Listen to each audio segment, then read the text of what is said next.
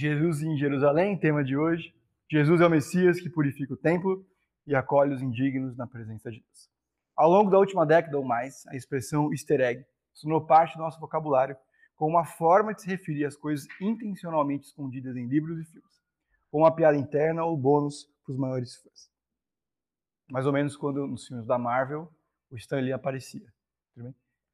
Ah, eu sei o que é isso, é uma referência a outra, outra, outro tipo de filme ou personagem. Tenho estudado por anos, tenho estudado a Bíblia por anos, e ainda encontro easter eggs, joias de ouro contendo tesouros não contados, intencionalmente escondidos por um bom pai, por nosso deleite, conforme vemos como Jesus cumpre as promessas, as esperanças, anseios e expectativas no Antigo Testamento. E o Novo Testamento nos prepara para essa busca. Vamos fazer um exercício aqui rápido? Abre em João 1.1. Vamos tentar ler com a cabeça de, um, de alguém que nunca leu a Bíblia. Tá João capítulo 1, verso 1.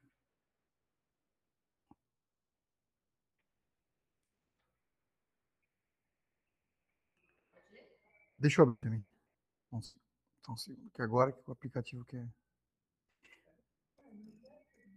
João 1, 1.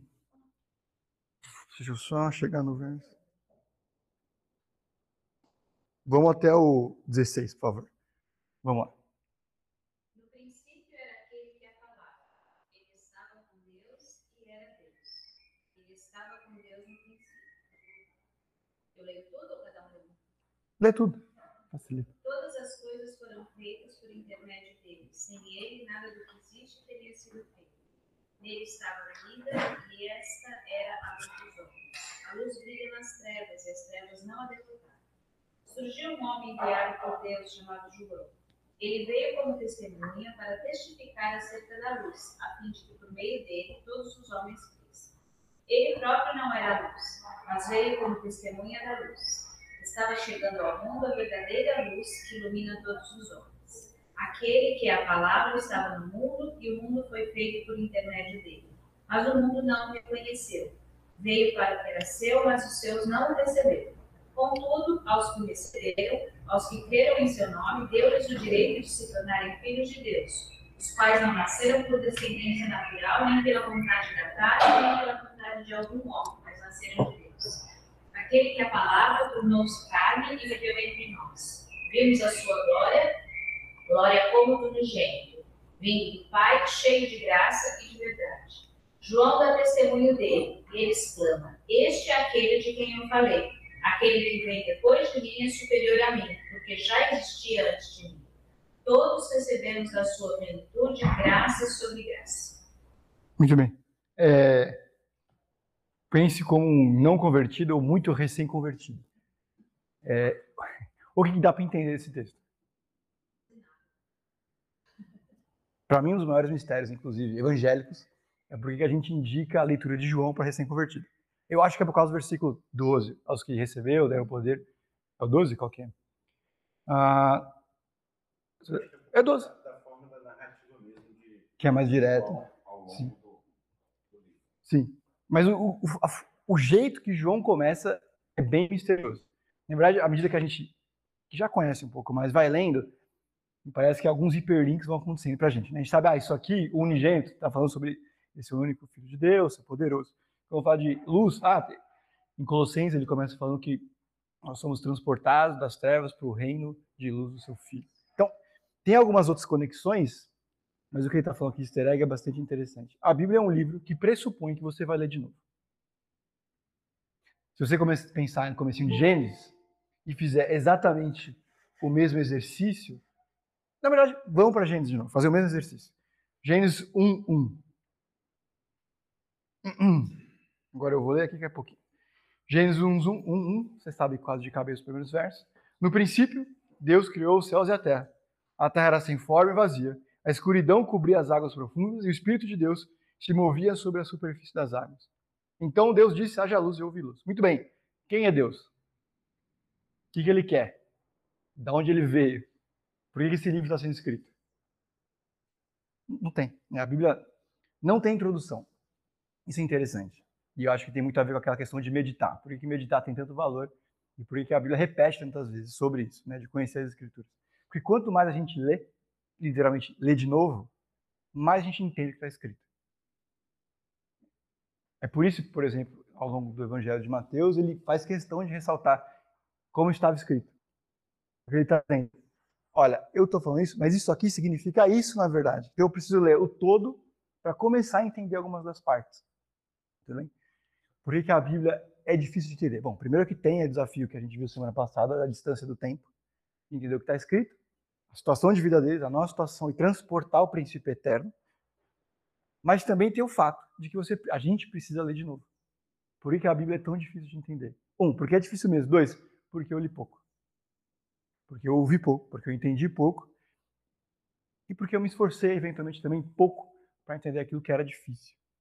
Então, é, me parece que a introdução hoje está bastante correta nesse sentido.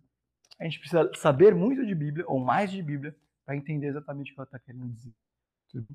E essa é uma dessas histórias, a entrada de Jesus em Jerusalém, que tem muito significado para quem sabe de onde ele veio, quem ele é e algumas das profecias. Então vamos para Mateus 21, do 1 ao 11, diz assim. Oi.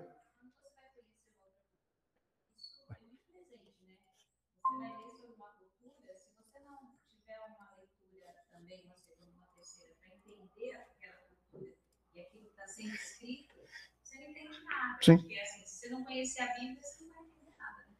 Sim, você, a gente precisa estar dentro, na, ter ferramentas para entender a cabeça e o mundo que está ali em volta, para compreender aquilo que ele quer dizer. É bastante significativo que, às vezes, algumas das introduções da apostila são profundamente americanas. Alguns exemplos são exemplos de futebol americano. Às vezes a gente pula. Não está ajudando. Só que no caso da Bíblia, ao contrário disso aqui, é inspirado por Deus. Não tem valor por si só. A gente não pode pular. Ou, pode pular se estiver lendo, mas seria um erro crasso ignorar. Estou sem tempo de ler as genealogias agora. Legal, beleza, mas assim, está ali por um motivo. E não necessariamente compreender cada nome, mas o porquê que está ali significa alguma coisa. Né? É bastante significativo também, que, se eu não me engano, é, Mateus coloca Davi antes de Abraão na genealogia. Ele vai dizendo algumas coisas. Só fala assim, ele é filho, ele é, ele é rei por direito, é, e herdeiro das promessas. Tudo bem? Então, pra, é mais importante ressaltar essa descendência, primeiro do rei, do que necessariamente a etnia dele. Vamos aqui, primeiro, em Mateus 21, 11. Quando se aproximaram de Jerusalém e chegaram a Betfagé, ao, ao Monte das Oliveiras, Jesus enviou dois discípulos dizendo-lhes, vão ao povoado que está diante de vocês. Logo encontraram uma jumenta amarrada com um jumentinho ao lado. Desamarrem-nos e tragam para mim. Se alguém lhes perguntar algo, diga-lhes que o Senhor precisa deles e logo enviará de volta. Isso aconteceu para que se cumprisse o que fora dito pelo profeta. Digam à cidade de Sião: Eis que o seu rei vem a você, humilde e montado num jumento, num jumentinho, cria de uma jumenta. Ah, os discípulos foram e fizeram o que Jesus tinha ordenado. Trouxeram a jumenta e o jumentinho e colocaram sobre eles os seus mantos. E sobre este Jesus montou. Uma grande multidão estendeu seus mantos pelo caminho. Outros cortavam ramos de árvore espalhavam pelo caminho. A multidão que ia adiante dele e os que o seguiam gritavam: Rosana ao filho de Davi. Bendito é o que vem em nome do Senhor, Rosana nas alturas. Quando o Senhor entrou em Jerusalém, toda a cidade ficou agitada e perguntava: Quem é este? A multidão respondia: Este é Jesus, profeta de, ah, Nazaré, da Galileia. Não deixa de ser irônico que Jesus é conhecido como profeta de Nazaré da Galileia, é, quando algumas pessoas desprezavam Nazaré e a Galileia. Tudo bem? Ah, passa um pouco em branco aqui, mas o que Jesus faz no começo, porque ele já ressuscitou gente, curou cego e fez paralítico andar, às vezes milagres menores passam. Mas aqui ele está dizendo que eles vão encontrar um jumento amarrado no lugar certo e que eles podem pegar, tudo bem? Mais uma dessas pequenas demonstrações. Oi?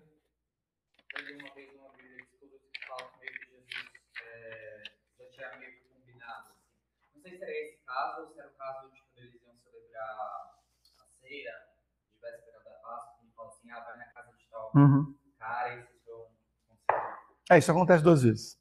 Essa aqui é, é, antes da ceia, essa aqui é a entrada em Jerusalém. Acho que ele vai fazer de novo. Sim, eu não lembro qual dessas duas passagens foi, mas eu li que meio que as coisas já estavam combinadas. Uhum. É possível. É impossível. Não é impossível, mas. Põe em frente aqui, página 13. Conforme Jesus estava para entrar na cidade santa de Jerusalém, a multidão percebeu a significância do momento. o rei ungido está vindo. O tão esperado Messias finalmente está aqui. Eras de angústia, esperança e anseio estavam chegando à consumação diante dos seus próprios olhos. Pula para o terceiro parágrafo. Zacarias profetizou sobre o dia em que o rei Messias, o Messias, rei de Jerusalém, viria montado num jumento. E qual seria o seu resultado? Ele inauguraria um reino de paz. Jerusalém, a cidade da paz, cujo seu nome significa, seria o centro da paz, shalom, integridade e segurança, que espalhariam para os confins da terra. Pergunta: Como a ênfase de Mateus no cumprimento do Antigo Testamento molda a maneira como lemos ou podemos ler e entender o Antigo Testamento? O que essa ênfase que ele dá por volta de sete, oito vezes ao longo do livro é, nos ensina ou pode nos conduzir no entendimento sobre o Antigo Testamento? Ele fazer questão de dizer como estava escrito, como o profeta disse, como as profecias trouxeram. Que isso ajuda ou indica para a gente sobre o Antigo Testamento. Vamos lá.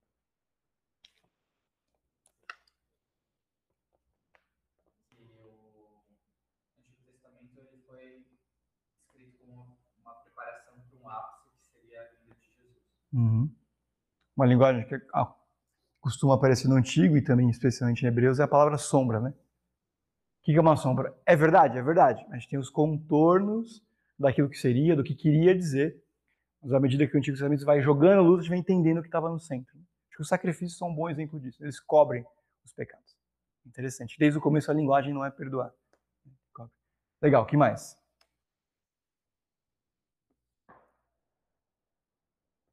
Uma boa definição que eu vi uma vez nessa direção é que o, o Novo Testamento é uma espécie de teologia do Antigo vem para explicar, aprofundar e dar boas direções. Acho que acaba, ajuda a acabar com aquele mito, o espírito quase evangélico, que é vamos deixar o Antigo Testamento de lado, vamos focar no Novo. Bom, se o Novo fala tanto do Antigo e demonstra esse tipo de importância, é só errado. Só pode ser errado, portanto. Colocar o Antigo Testamento, inclusive, uma prateleira inferior, né? O Novo e o Antigo. Não, o Novo e o Antigo. Primeiro e Segundo Testamento. Eu não vou brigar com isso, mas me parece interessante a linguagem de primeiro e segundo, não de velho e antigo, para não dar a entender que é ultrapassado, que é antiquado, que pode ficar de lado. O que mais? Ele aponta para Jesus. Hum. E aí, o Novo Testamento é o cumprimento do, Antigo Testamento. E ele uhum. também, eu acho que ele é uma base de sustentação. Sim. Para o povo, para a crença, uhum. para para Jesus é a obra que ele realiza. Jesus pode ser bastante objetivo nas suas colocações, porque tem todo o Antigo Testamento antes, né? Sim. É, para entender o que Jesus veio fazer e o que Deus queria, que Deus queria fazer por meio dele, eu preciso de tudo aquilo que veio antes. E ele uhum. já tinha toda uma, uma a, a, crença né, na questão do Messias, né, na, em Deus. Então, Velho Testamento ele pavimenta para uhum. Sim. Ah. Eu acho também que ele nos encoraja a procurar promessas no Antigo Testamento e ver o que está no Novo, que estava no Antigo. Jesus faz isso, Mateus faz isso, então a gente pode também fazer esse tipo de exercício.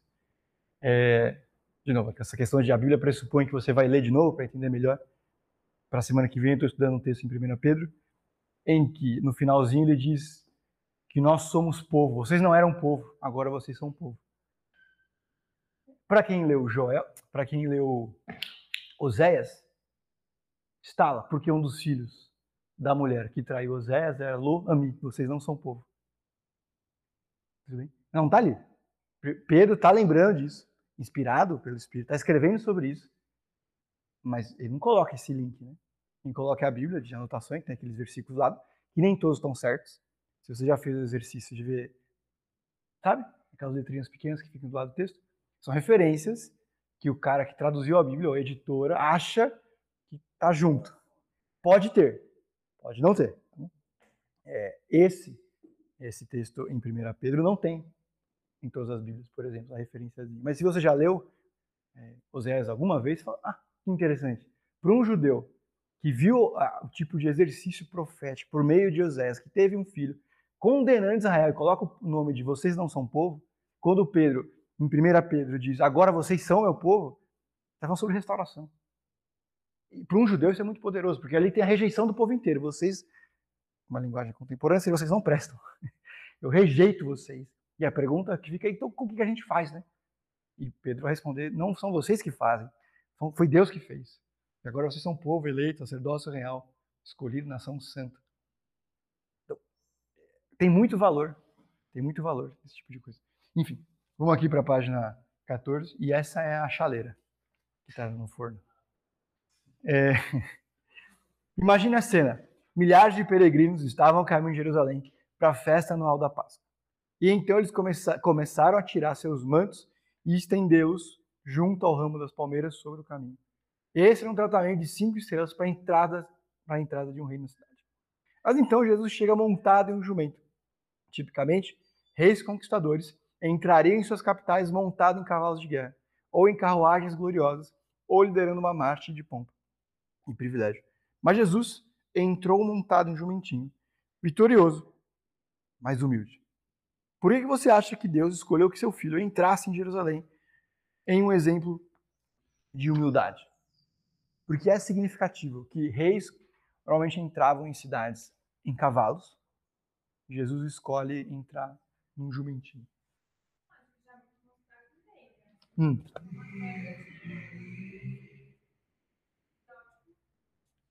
E também de que para Deus a questão material não é importante. Uhum, uhum. Legal. Não é assim que você reconhece uma grande obra. Legal. Bom, tem muito a ver com a mensagem dele. Ele já havia dito que era manso e humilde de coração. Eu estava estudando para a próxima série, agora dos jovens. É, sabe quantas vezes na Bíblia inteira Jesus fala sobre si mesmo ou sobre o seu próprio coração? Uma vez. Eu sou manso e humilde de coração. E se você, especialmente no Antigo Testamento, a palavra coração significa o mais íntimo. É, é o que a pessoa é. Não são as emoções dela, é o que ela é, né? Por isso que Salomão vai dizer em Provérbios: guarde o seu coração, porque delas, dele procede todas as fontes de vida. Guarde o mais íntimo de quem você é, proteja, aprenda de Deus que isso vai mover ou vai deixar de mover nas direções de Deus. Como Jesus diz, eu sou manso e humilde de coração. Ele está o mais pessoal dele. Ele é, ele é seguro, calmo, manso, cuidador, amoroso, talvez fosse um entendimento também. Então, quando Jesus entra de jumentinho, ou Deus faz com que ele entre de jumentinho, no Santo Conselho da Trindade, eles entenderam que a melhor forma de entrar em Jerusalém era de jumento. Ele está quebrando a expectativa que eles não estão percebendo, inclusive, né? porque eles estão aqui festejando a entrada de um rei de jumento. Já deveria demonstrar que não está entrando um grande guerreiro em Jerusalém, que veio para conquistar ou reconquistar a Palestina. Tudo bem? Acho que para pensar também o quanto Jesus é diferente daquilo que as pessoas ah, tinham na época como rei, né? Sim, exatamente. É totalmente diferente do que vocês, estão, vocês falam que é rei. É significativo que grande parte do ministério de Jesus seja desmentir expectativas que tinham sobre ele. Que ele vai cumprir, né? ele é um rei guerreiro que vai conquistar e vai salvar seu povo, libertar é, de forma imaterial e material. É bem verdade. Mas, nesse período do ministério dele, e o ministério dele não acabou, né? Ele não está no céu descansando. Não está. Um pastor que errou depois, mas assim, ele dizia que Jesus não está no céu regendo o coral de anjos. Tudo bem? Ele não está lá sentado no seu trono em cima das nuvens, esperando que o tempo acabe. Ele está cuidando da sua igreja, por isso que ele disse que as portas do inferno não prevalecerão. É por isso que ele disse que vai preparar a morada.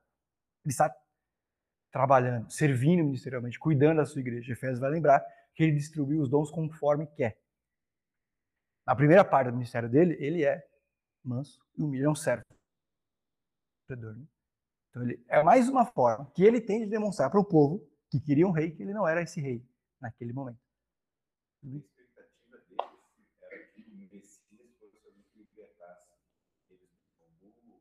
Sim, especificamente, é a aplicação da promessa errada, né?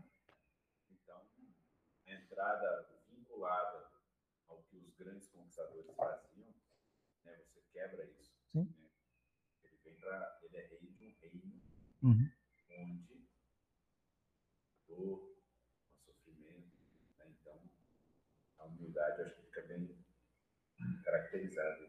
Mas eles não entendem, certo? Esse ponto que você levantou é interessante, né? Porque a humanidade não muda.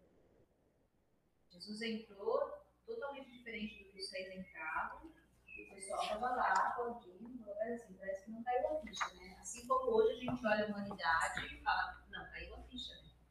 É muito próprio da humanidade esperar um novo Moisés, de forma geral. Libertador, poderoso, que faz maravilhas. Você falou, Mirko? Não, não, não, não, Sim. É interessante a questão da liberdade do quê, né? Sim. E a gente sempre pensa dentro da nossa cabeça liberdade de algo, mas ele vem libertar a gente do poder da escravidão. É uma liberdade de e para, não é só de. O que eles queriam é não estar mais sob o jugo de Roma, para não estar mais sob o jugo de Roma, que é para fazer o que eu quero. A liberdade que Jesus, que Deus oferece a Jesus e por meio do poder do Espírito, é do poder do jugo de Roma, se você quiser, para o serviço do reino de Deus. E o mais interessante ainda, ele vai libertar de Roma, né? Mas não agora, não desse jeito. A gente tem um problema muito profundo com o timing de Deus. A gente, essa semana, por acaso, não. Mas a gente estava no recorde de. Oi? É, é. A gente estava quatro semanas seguidas de gente dizendo para Jesus o que ele deveria fazer. Então, é, quando ele vai ressuscitar Lázaro, eles falam, mas ele já está fedendo. Mas não é esse o ponto. Eu já falei que eu vou ressuscitar, né? Abre esse negócio. Ele é o Messias, ele vai salvar, ele vai libertar. Mas não desse jeito. Né? Vou em frente aqui. Ah, o que as pessoas estavam clamando? Rosana ou salva-nos. Ao fazer isso, as pessoas estavam ecoando as palavras do Salmo 118. Perceba, saber de Bíblia não impede de aplicá-la mal. Salva-nos, Senhor, nos imploramos, faz-nos prosperar, Senhor, nos suplicamos. Bendito é o que vem em nome do Senhor, da casa do Senhor nós abençoamos. Porque eles estavam celebrando, a gente já falou aqui, porque a expectativa messiânica, ele fosse muito mais parecido com Moisés do que o próprio Jesus manso, humilde de coração, servo sofredor. Último parágrafo. E claro, elas estavam corretas. Jesus vai purificar a fé, vai punir os ímpios e julgar os seus inimigos. Mas não é para isso que ele estava vindo nessa ocasião. Um dia ele vai montar um cavalo de guerra, como vitorioso, como vitorioso rei dos reis. Mas nesse dia ele estará montado, nesse dia ele estava montado no jumento, como servo sofredor. Ah, passa para a página 15. Chamamos essa pequena sessão das escrituras de a entrada triunfal. E eu acho legal essa colocação dele, mas talvez esse seja um equívoco. Essa não é a entrada de um rei conquistador, pelo menos ainda não, mas de um servo sofredor. Seu verdadeiro triunfo não é marcado por uma entrada ah, ao final de tarde, mas por uma execução pública em uma cruz no meio-dia, seguindo por uma saída de uma tumba bem cedo. Pergunta, segunda pergunta aí. Por que é importante reconhecer o propósito pelo qual Jesus veio? Ou melhor, por que, que eles têm tanta dificuldade de. E aqui são sinais, né? De perceber os sinais que Jesus estava dando sobre o tipo de ministério que ele estava tendo. Hum. Uhum. A gente muitas vezes não percebe sinais que são claros. Sim. Então, eu acho que se aplica. É, estava conversando com o Jean agora, duas linguagens diferentes. Uma mais do Billy Graham e outra do Crente Sincero do Instagram. Mas as duas estão falando sobre a mesma coisa. Billy Graham disse certa vez ah, que sempre, acho que já falei semana passada, sempre que você quiser fugir de Deus, Satanás será um barco pronto para te levar. Lembrando de Jonas, que queria fugir de Deus, e chega num porto e tem um barco para o lugar mais distante possível, numa época que não é tipo aviação cometa, que tem ônibus para Campinas a cada 15 minutos. Tudo bem? Chegou na hora certa, tinha um barco para distância. Sinal de Deus, certo? Na língua, outra linguagem, é, se você for louco o suficiente, tudo é um sinal. Então, mesmo os sinais de Deus que Ele está dando, precisam ser compreendidos a partir das Escrituras. E aquilo que está ao meu redor também precisa ser compreendido a partir da Bíblia. Tudo bem? É, por que, que é importante reconhecer o propósito que Jesus veio ou compreender os sinais dele de forma adequada? Porque senão, um, eu gero expectativas incorretas sobre quem ele é. E, portanto, eu sou frustrado pelo que ele faz ou, na minha perspectiva, deixa de fazer. Porque Deus não fazer, ele fazendo.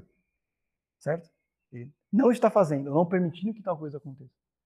Está debaixo da soberania e cuidado dele. Então ele. A gente, providência, né? O cuidado constante de Deus para a glória dele e o meu bem. Inclusive pelo que não acontece. Porque ele conduzindo a história de forma que não aconteça. É, não é que. A gente fala muito, ah, Deus veio e agiu. Uma linguagem mais nossa, assim. Mas a pergunta é o que, que ele estava fazendo antes. Ele estava estava acontecendo, ele estava para. Não. Ele sempre está agindo, ele sempre está cuidando. É, não, também é. Né? Não tem situação que não esteja debaixo do cuidado dele e que precisa ser compreendida a partir das escrituras e princípios dele. Porque eu não entendo ou entendo mal, eu me frustro. Tá. É, obrigado. Porque eu não entendo ou entendo mal, eu me frustro. É, e me revolto eventualmente. Tudo bem?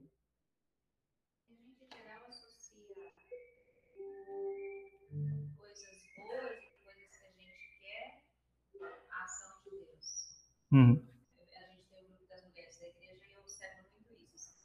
Tem alguém doente, quando a pessoa sara, todo mundo, ah, graças a Deus, Deus agiu, né? Então, ah, Deus livrou. E aí você pensa, então, a mãe perdeu um filho. Então, essa mãe que perdeu o filho, Deus não livrou essa mãe. Não, ele, ele também está cuidando dessa mãe. Sim. Mas a gente, como humano, tem a tendência de que Deus age só para externalizar isso com palavras. Sim. Ah, Deus agiu. Acho que quando você falou do timing, né? a gente teve que o timing. Quando o timing, o nosso mesmo de Deus, às vezes não é o mesmo Deus, né? É só quando a gente falou do barco político. às vezes. É, A teologia, à medida que a gente conhece, ela atrapalha no primeiro, atrapalha assim, complica no primeiro momento, depois ajuda. Vou dar um exemplo bem prático. Tá falando com o Jean, a gente, o nosso prédio ele vai ser demolido. Aqui da bandeira onde eu moro, não sabe, né? Aqui no, onde tem o Lagoapa, na frente da farmácia. E vai ser demolido. É, e às vezes a gente se consola, consola os outros, com palavras muito positivas, que são muito legais, mas não necessariamente verdade. Então a gente está aí procurando, tem opções boas, opções ruins, opções que dá tudo certo, e na última isso dá errado. E aí um bom coração vai dizer, não, mas Deus tem uma coisa melhor para vocês, um apartamento melhor e maior. Eu entendo o que a pessoa quer dizer, né? Ela está desejando melhor, né? Que é que as coisas deem certo e trazer uma palavra de esperança por meio de Deus estar cuidando. Mas a verdade bíblica diz que não, não diz que vai ser melhor. Número um na minha perspectiva, né? Não diz que vai ser melhor. Não diz que as minhas, o meu desejo maior, que é morar aqui perto, né, vai ser cumprido. Nenhum compromisso com isso. Mas diz, com muita segurança e tranquilidade, que Deus é soberano. E o que acontecer estará debaixo do cuidado dele. E a partir de Romanos 8, 28, diz que será usado para que eu me pareça mais com Jesus. Isso ela diz. Porque é importante que eu compreenda bem os sinais de Deus e fale bem sobre ele. Porque senão eu dou falsas esperanças ou falsos consolos. Né? Eu transmito falsas promessas. O vai dar tudo certo é verdade, mas dificilmente no nível que a gente gostaria de comunicar. vai dar tudo certo. Isso é um absoluto. No final da história, quando não houver mais história, estaremos ao lado de Jesus, na frente do trono de Deus. Então vai dar tudo certo. É um fato teológico. Mas quando a gente diz isso, a gente não está dizendo sobre a promessa escatológica da Nova Jerusalém. Está falando que as situações acabarão melhor do que elas estão nesta vida e possivelmente nesse, nessa questão, o problema que eu estou enfrentando agora. E esse é o problema deles e continua sendo o nosso problema, porque o coração humano não muda. Nós somos caçadores de sinais e não compreendemos da melhor forma possível. E os sinais que Deus dá, e não precisaria nem caçar, porque ele está entrando, escolhendo entrar com um jumento na cidade, não será bem compreendido pelos judeus. Não necessariamente, para falar a verdade, os mesmos que estão recebendo aqui serão os mesmos que estarão na porta de Herodes gritando mata. Tudo bem? Também é só uma aplicação que às vezes a gente faz. Não precisa ser necessariamente verdade. Porque quem está entrando na cidade são os peregrinos. Eu não vou lembrar certinho a conta agora, mas em Jerusalém morava tipo 100 mil pessoas. Menos que isso. Mas na época da festividade chegava a 3 milhões de peregrinos. Então quem está entrando aqui não morava aqui. Quem está acompanhando a cidade de Jesus, a gente já sabia que Nazaré, da Galiléia. Jesus foi para Jerusalém provavelmente três ou quatro vezes ao longo do ministério dele. Então, não era alguém exatamente, todo mundo sabia reconhecer, nem os fariseus sabiam quem era Jesus direito. Ah, tanto é que Judas precisa beijar. Assim, os mesmos que não compreendem esse sinal, não necessariamente são os mesmos que vão pedir para crucificar lá.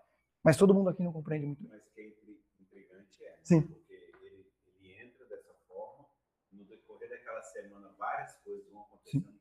Cada dia tem um fato depois culminar com a crucificação e exatamente uma semana depois a sua ressurreição. Não foram poucas as vezes que Jesus foi. Tentaram, é, tentaram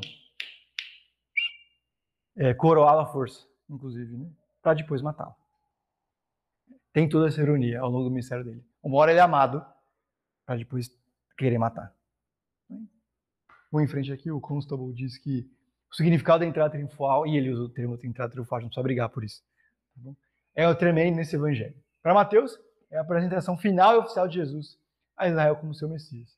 Porque Israel se recusou a aceitar o rei quando ele foi apresentado, em cumprimento exato de suas escrituras, sua incredulidade foi confirmada sem sombra de dúvida. A recepção que foi dada ao rei foi sem fé e sem compreensão genuína. No entanto, deu um breve vislumbre do que irá caracterizar a recepção do rei quando ele aparecer a Israel uma segunda vez. Tudo bem? O problema não é o que Jesus estava fazendo. Nunca é, né? O problema é o que a gente entende do que ele está fazendo. Vamos em frente aqui. Ah, Mateus 21, do 12. Alguém lê, por favor?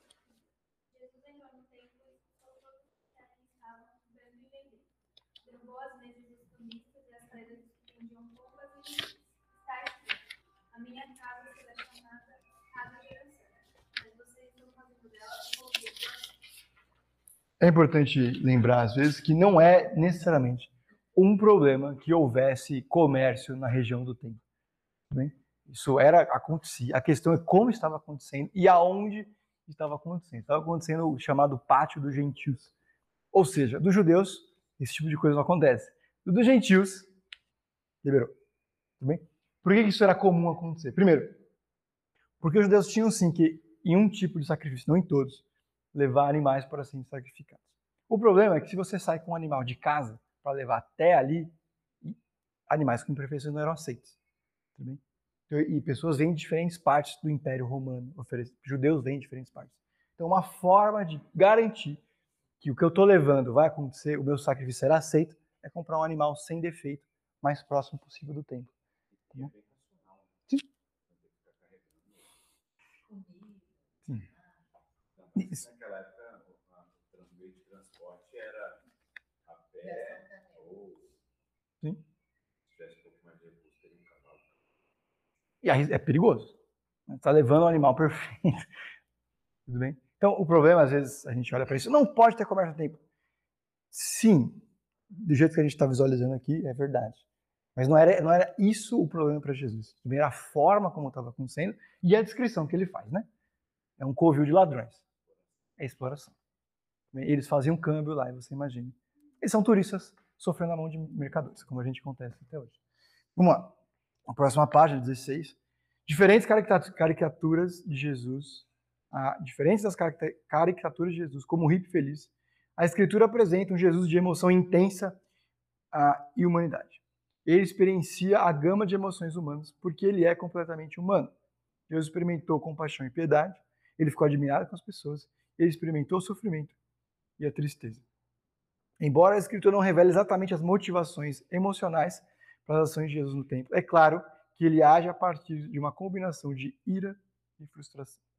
Uma das principais dificuldades em compreender e falar sobre Jesus é encaixotá-lo em um tipo de personalidade. Então, porque ele fala que é manso e humilde, quer dizer, pelo menos dois exemplos ao longo das Escrituras, que ele é assim na purificação do templo, mas, e são duas, perceba, tudo bem? Uma no começo do ministério dele e uma aqui, mais para o final, mais ou menos com a multiplicação de pães e peixes, que a pergunta, a gente fala multiplicação de pães e peixes, a pergunta é qual? Porque são duas também. Ah, ele é muito duro com os fariseus, ao mesmo tempo que ele é muito paciente com os discípulos. Os fariseus ele chama de raça de víboras. Os discípulos que rejeitavam e não entendiam muita coisa, ele explica de novo, de novo de novo. Então, Jesus não é ou não tem apenas um tipo de forma de agir ao longo do ministério dele. É muito sensível. Lembre-se, por exemplo, semana retrasada com Marta e Maria. As duas dizem a mesma coisa para Jesus. Se você estivesse aqui, meu irmão não teria morrido. Para um, ele diz: Eu sou o caminho, a verdade e a vida. Pode confiar em mim. Vamos lá. Está dizendo verdades, palavras firmes de verdade, porque é o que ele entende que o coração daquela irmã precisava. Para a segunda, que diz: Se o Senhor estivesse aqui, meu irmão não morreria. Ele. Onde está o corpo? Chora e vai atrás. Tudo? Por que a gente está ressaltando isso? Porque até a apóstolo está ressaltando isso. Jesus não cabe, como nenhuma pessoa cabe, na verdade, né? em descrições muito simplistas. Ele é o mesmo que se ira, é o mesmo que tem compaixão, porque eram como ovelhas sem. Então, entender um Jesus, que ele está chamando aqui de hippie feliz, é um equívoco. Entendê-lo também como alguém que anda com um chicote para cima e para baixo, também é equívoco.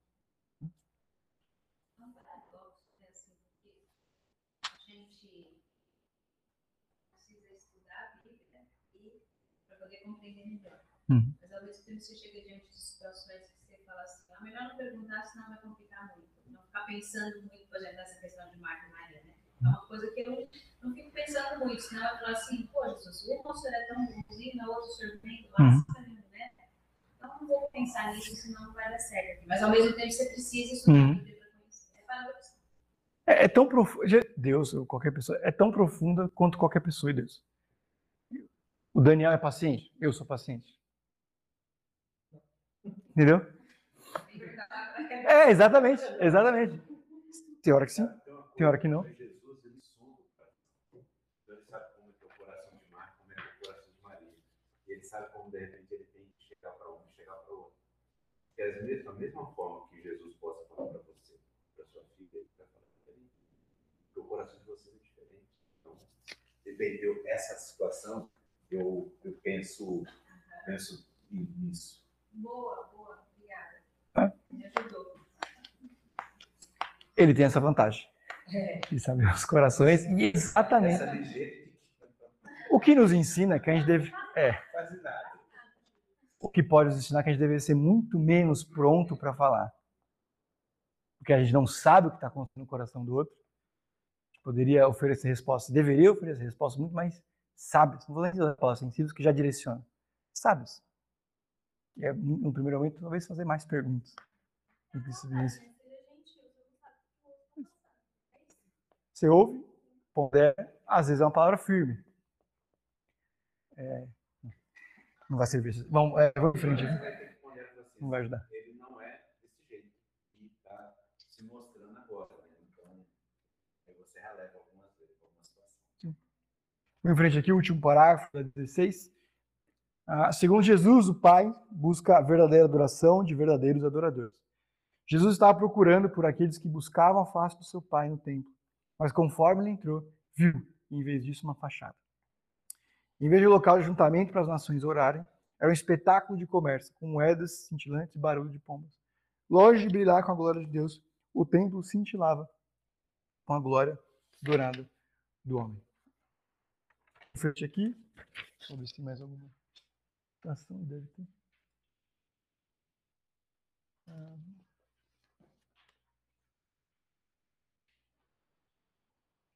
em frente. Ah, bom, quando Jesus é, purifica o templo, é o termo que a gente usa, ele está dizendo que a forma como os fariseus, e principalmente os sacerdotes, administravam o templo estava equivocada, certo? Dizer, tem uma elite religiosa permitindo aquele tipo de coisa aconteça. E ele vem dizendo, não pode ser assim. Talvez às vezes fique, passe um pouco em branco, mas Jesus está dizendo para as autoridades religiosas daquele tempo, em Jerusalém, o principal deles, dizendo, não tá bom. É mais um motivo pelo qual ele não vai ser muito amado dos religiosos. Vamos em frente aqui, Mateus 21, 14. Alguém lê, por favor?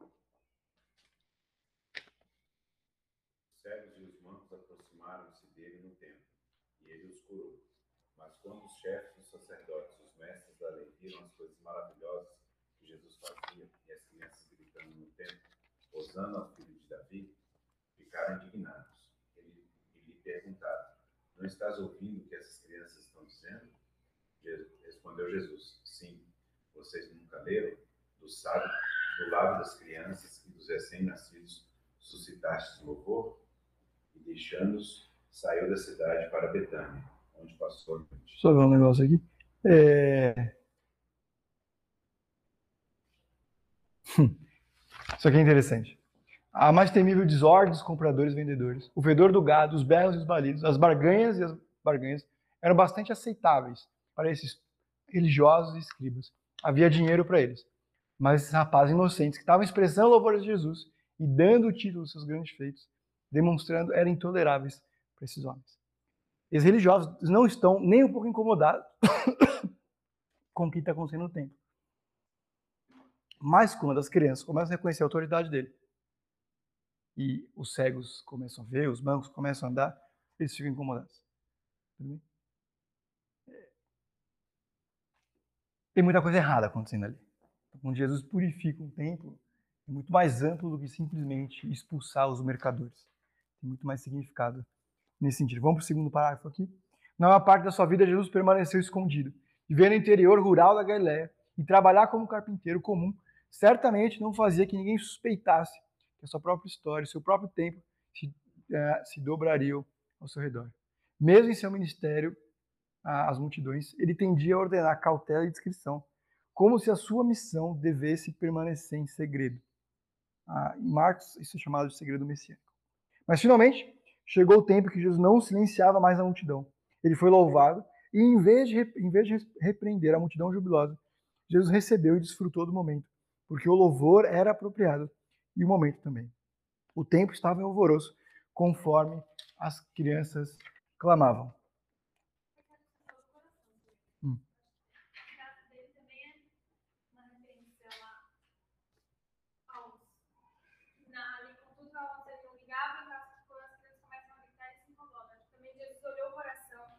Deles falou, não, na verdade vocês não estão incomodados com uma bagunça que Uhum.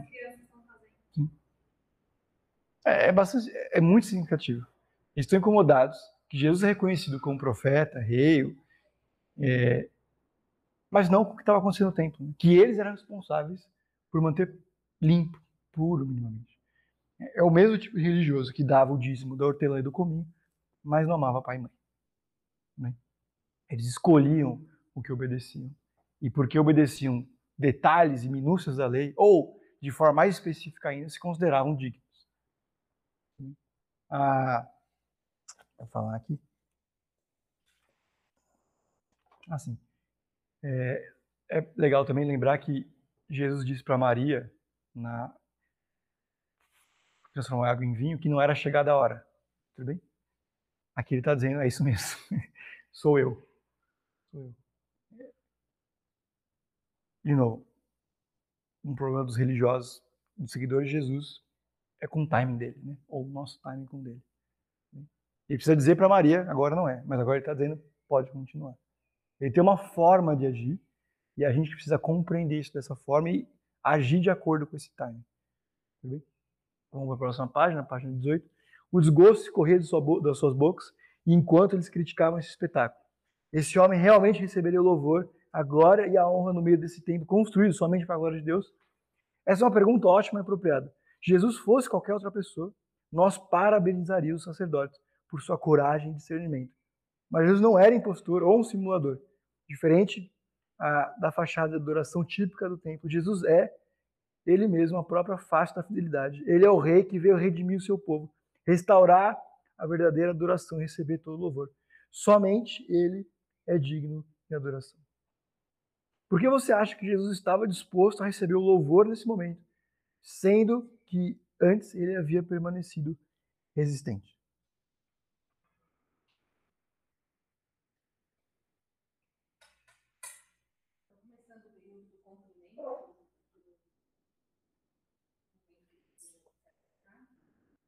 Uhum. Essa etapa que ele está fazendo esforço objetivo para ser reconhecido como Messias. E nos ensina que Deus tem tempos de agir diferentes ao longo do seu ministério. Já você fala? A cara de pensar.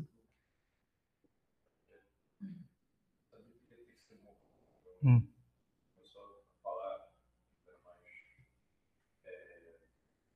Objetivo?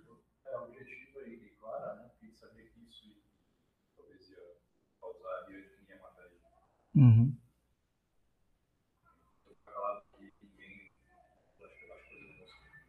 Uhum. Bom, se tem 3 milhões de pessoas na cidade agora, uma população que era menor de 100 mil, é um ótimo momento para que todo mundo saiba que você é o Messias. Ele já tinha construído o ministério, ele já tinha feito as maravilhas, ele já tinha muitos seguidores. Tinha os 12 mais próximos, pelo menos 70 que ele conseguia enviar para o ministério. E com certeza esses 70 não vieram sozinhos, né? Ele arrastava literalmente multidões para um dia. Mais alguma coisa? É. Não tinha mais nada para ele fazer no ministério dele que não fosse morrer. Que não é uma derrota. Não é uma derrota. Conclusão. A boa nova de Rosana, o rei, Cristo, é que Cristo veio para nos salvar. Em sua adoração inadequada, ah, nos juntamos, em sua adoração inadequada, nos juntamos as pessoas nessa narrativa, clamando em fé as palavras do Salmo 118, Salmos. E ele o faz. É somente por Cristo que nós somos perdoados por nossa adoração mal orientada em todas as suas formas. E através dele, somos capazes de adorar como aqueles que antes eram indignos de estar na presença de Deus. Em Cristo, somos recebidos na presença de Deus. Então, abandonemos a adoração hipócrita e vazia. Escolhamos, em vez disso, exaltar Jesus acima de nós mesmos. Isso aqui é interessante, né? Ah, essas testemunhas da entrada triunfal de Jesus estão adorando Ele. Mas não significa que estão adorando da forma correta. E nos leva a considerar que nem toda forma de adoração é correta. Como então a gente sabe, discerne ou leva adorações corretas?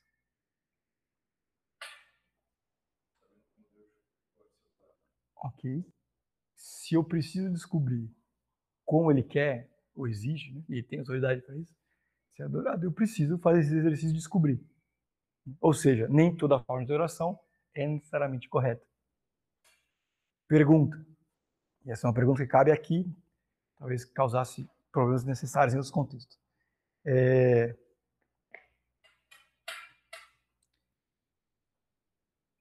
Se nem toda forma de adoração é correta, quando eu adoro de forma equivocada, não é adoração, certo?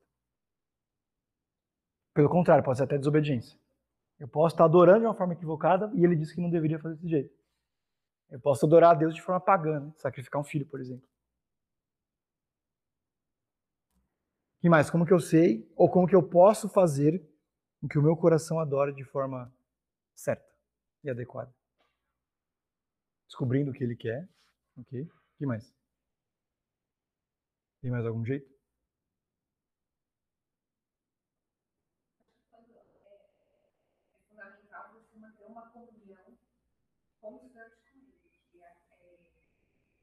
um exercício que eu tenho feito, né? Eu converso com você, fico mais próximo de você, mais uhum. conheço melhor. Uhum. Então, é, acho que esse relacionamento com Deus faz a gente ter esse discernimento uhum. de como que é realmente agradar a Ele na vida. Um relacionamento que não funciona na base do soluço, né? De vez em quando, por alguns instantes, eu falo com ele. Com certeza aos domingos. E quando mais? Certo? Legal. Constância. Isso que ela falou é, é, que a adoração tem que ser constante. Né? Hum. Tem que ter, eu não tenho que ter um momento de adoração ou alguns uhum. momentos de adoração no meu dia. O meu dia tem que ser um dia de adoração a Deus. E tudo que eu faço tem que ser para adorar. Uhum. Uhum. Né? São ofertas. A minha vida, meu dia, a rotina. Minha vida. Uhum. É, a gente tem impressão de falar na igreja, mas eu tô Sim. Não, às vezes a gente tipo, liga uma, uma música, um louvor e fala, vou adorar a Deus. Vou louvar o Senhor. Não, tem que louvar e adorar em tudo que eu estiver fazendo. Seja bom ou ruim para mim, né? Uhum. Eu não quero fazer, Sim. mas estou ali fazendo o Senhor. Então, adoração constante. Não escolher momentos né, para adorar. É, não existem mais templos, né? lugares em que a gente encontra Deus. É por isso que a gente não vem no domingo entregar as nossas ofertas da semana vem ter comunhão, a gente vem aprender sobre ele. Porque a oferta está acontecendo a todo momento. Digna ou indigna.